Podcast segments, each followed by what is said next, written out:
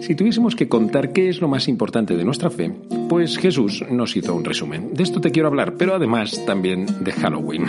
Estamos en los días.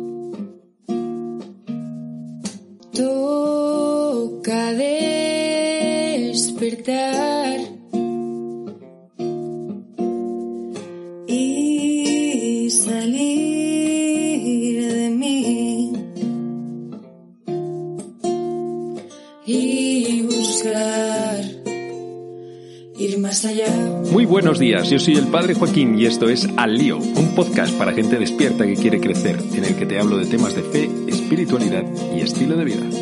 Bienvenido, bienvenida, estamos en familia.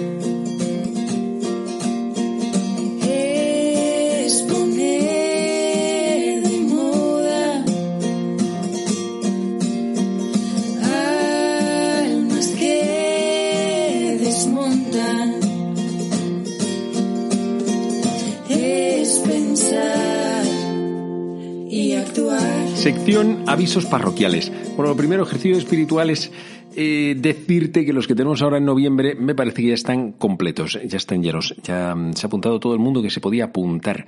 ¿Qué pasa? Que algunos me están preguntando por Instagram porque he subido un vídeo mm, muy chulo, por cierto, un reel. No me había animado yo a hacer eh, una cosa así de ese estilo y ha quedado bonito.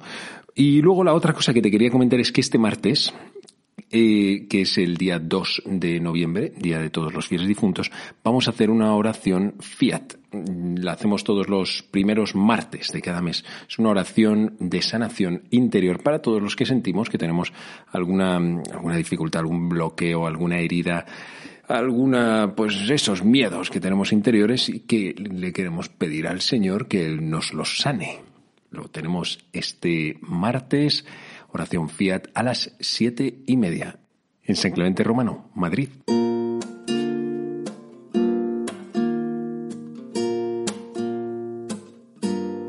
Vamos directamente al Evangelio del que te quiero hablar hoy sin más dilación. Lo tienes en Marcos 12, 28 y siguientes. Un escriba se acercó a Jesús y le preguntó, ¿Qué mandamiento es el primero de todos? Respondió Jesús. El primero es, escucha Israel. El Señor nuestro Dios es el único Señor. Amarás al Señor tu Dios con todo tu corazón, con toda tu alma, con toda tu mente, con todo tu ser. El segundo es este. Amarás a tu prójimo como a ti mismo. No hay mandamiento mayor que estos. El escriba replicó, Muy bien, maestro, sin duda tienes razón cuando dices que el Señor es uno solo y no hay otro fuera de él, y que amarlo con todo el corazón, con todo el entendimiento y con todo el ser, y amar al prójimo como a uno mismo, vale más que todos los holocaustos y sacrificios. Jesús, viendo que había respondido sensatamente, le dijo, No estás lejos del reino de Dios. Y nadie se atrevió a hacerle más preguntas.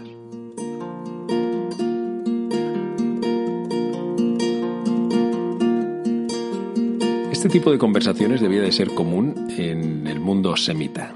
En plan, oye, ¿tú qué opinas de esto? Pues yo opino esto. Ah, oye, pues dices bien en opinar esto. El otro, oye, pues eh, cierto.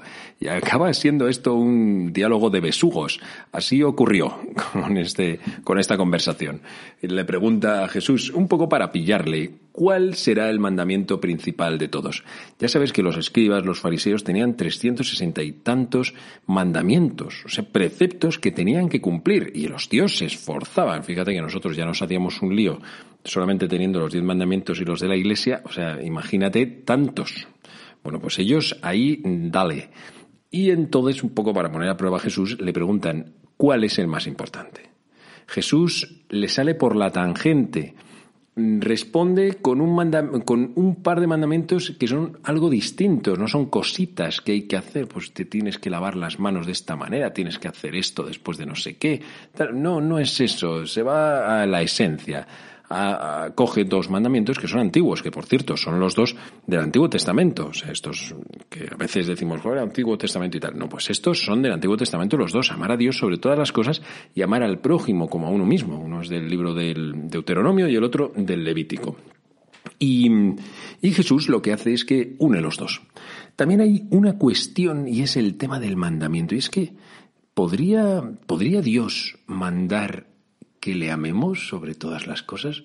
Pues la verdad es que sí, ¿eh? Por poder sí que puede. Eso sí, yo creo que la única persona que te puede pedir que le ames es alguien que primero te ha amado. O sea, que lo que tú harías sería como responder. Entonces es una petición de respuesta a un amor que nosotros hemos recibido. O sea, no es un mandamiento como en vacío, en plan, tú lo que tienes que hacer es esto, ¿no? Como una persona a la que no conoces y de repente te manda algo, un jefe, un alguien que acaba de aparecer en tu vida y te manda algo, algo, aunque tenga autoridad, ¿no? No, pero no es así exactamente con Jesús o con Dios, ¿no? Que nosotros lo hemos conocido en su Hijo, en Jesucristo, que ha dado la vida por nosotros. Entonces, claro, pues Él nos puede pedir, oye, responde a mi amor de la misma manera. De hecho, no sé si San Alfonso María de Ligorio o San Francisco de Sales, un santo de estos, decía que la única manera en que nosotros le podemos devolver a Dios tanto que tanto bien que él nos ha hecho ha sido amándole. Y de ese modo, pues le devolvemos lo mismo que hemos recibido de él. No en cantidad, pero por lo menos sí en cualidad. Otro punto es que estos dos mandamientos son inseparables. Amar a Dios y amar al prójimo tienen que ir siempre juntos. No se puede dar que uno ame muchísimo a Dios y diga, no, no, pero si yo a Dios lo tengo todo el día presente, vamos, siempre lo tengo en la cabeza y en el corazón, y que luego resulta que no ama al prójimo y que vive a base de rencores, envidias, odios. Esto es un escándalo. Hay mucha gente dentro de nuestros ámbitos, incluso dentro de nuestra iglesia, que oye, pues que, decimos que sí, que queremos a Dios y tal, pero luego, ¿eso dónde se demuestra? Porque decir que amas a Dios, bueno, bien, pero en realidad la prueba que demuestra si lo estás haciendo o no es si amas o no amas al prójimo. Si eres una persona que va mal metiendo, no creo que ames verdaderamente a Dios. O por lo menos estás en camino, pero todavía no has llegado a amarle ni buscas amar al otro de la misma manera en que Jesús te ama a ti y le ama también al otro.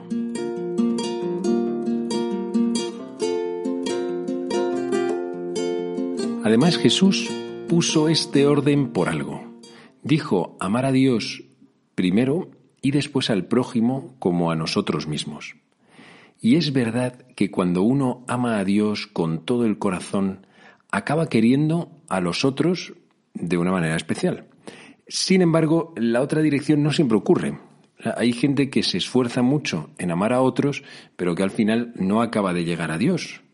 Aunque puedas pensar, joder, pues este tío es muy buena persona y tal, sí, pero, pero bueno, pero no ha conocido a Jesucristo, que ser cristiano en realidad consiste en eso, no solamente en amar a los demás y darte y tal, sino en amar precisamente a Jesucristo, eso es ser cristiano, ¿no? Sin embargo, si pones a Dios por encima de todo, acabas amando al prójimo mucho más, al otro, a quien tienes cerca.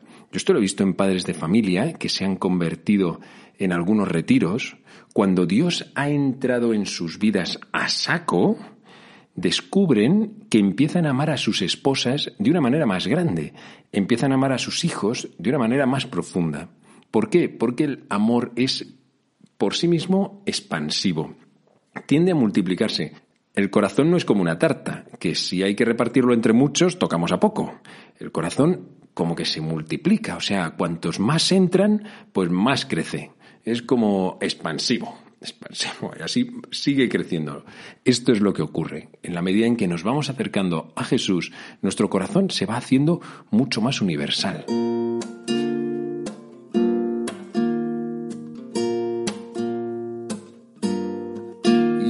Está la respuesta esa definitiva que le dice Jesús al escriba. No estás lejos del reino de los cielos. Este no estás lejos tiene su importancia. No significa estás en el reino de los cielos, ya vives en el reino de los cielos. No, no. No estás lejos es tampoco es que estés dentro. O sea, a ver, que puedes a lo mejor estar cerca. No estás lejos es, pues eso, no estás en Mordor, pero, pero todavía no estás. Esto es importante, este detalle es importante, porque se trata de estar en el reino de los cielos. Me venía una imagen, es como cuando vas a un centro comercial de estos enormes, estoy pensando en un IKEA, por ejemplo, y, aparcas el coche, vete tú a saber dónde, en el parking subterráneo, y, alegremente te vas a hacer tu compra. Claro, de ahí no sales hasta dentro de cinco horas.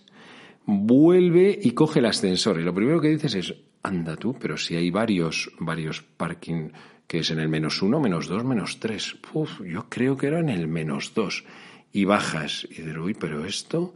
Bueno, pues mira, a lo mejor no estás lejos de tu coche, pero eso no significa que lo vayas a encontrar. Hay que estar en el coche. Lo mismo pasa con el reino de, de Dios. ¿Qué es lo que le ocurría a este hombre? Pues que no estaba lejos, no estaba lejos. En la cabeza había quedado convencido.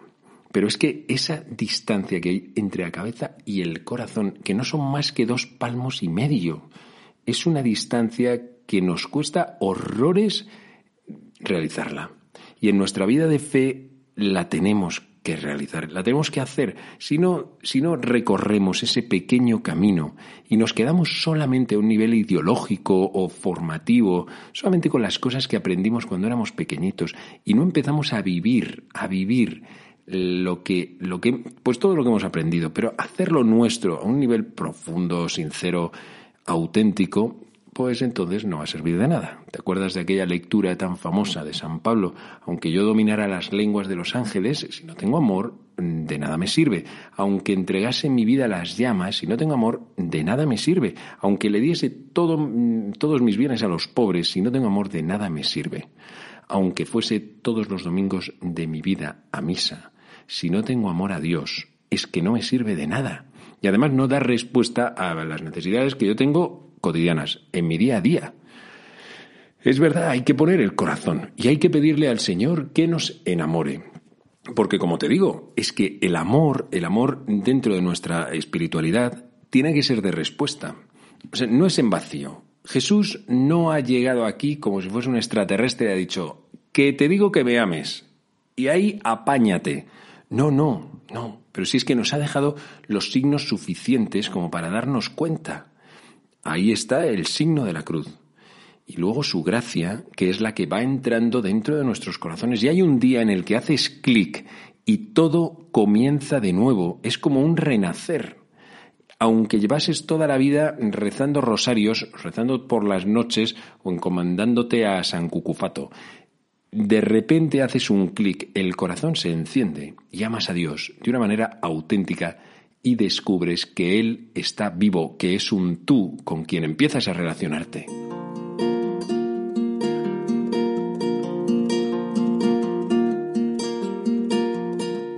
Y bueno, vamos a hablar del tema de Halloween. Yo te reconozco que tengo un dilema interno.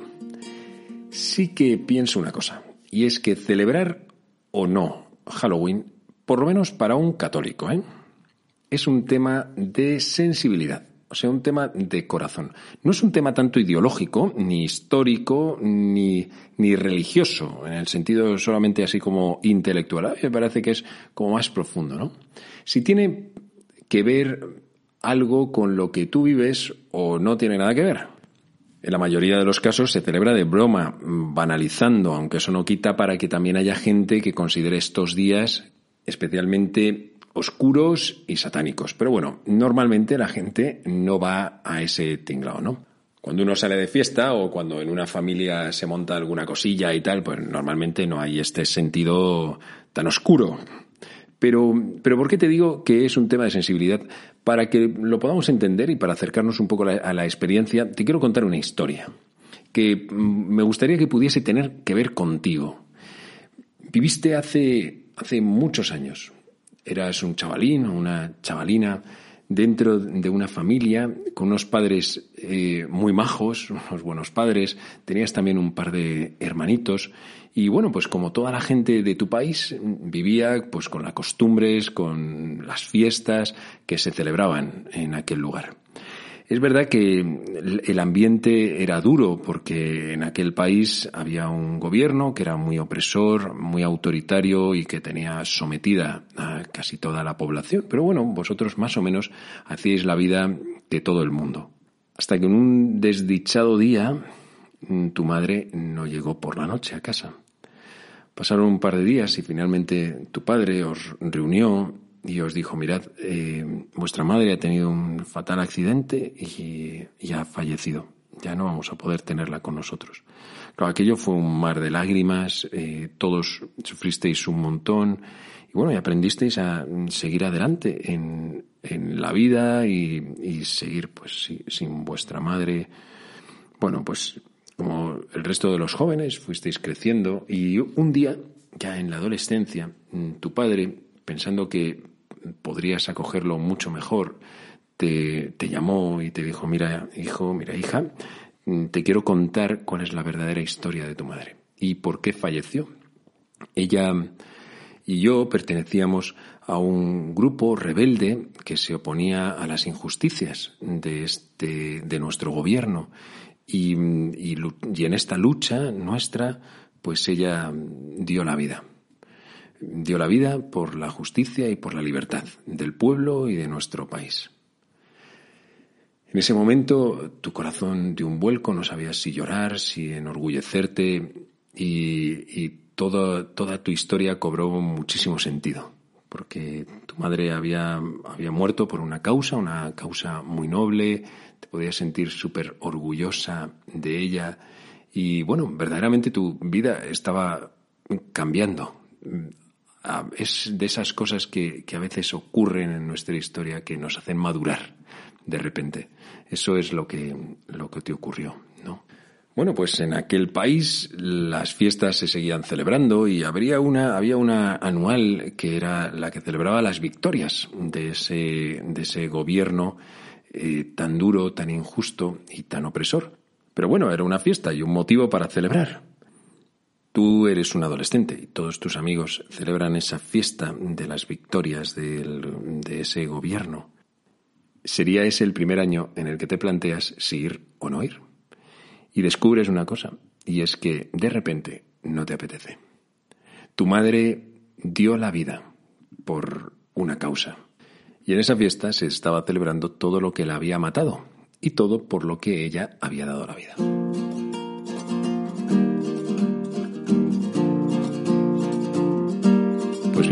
Esto es Halloween.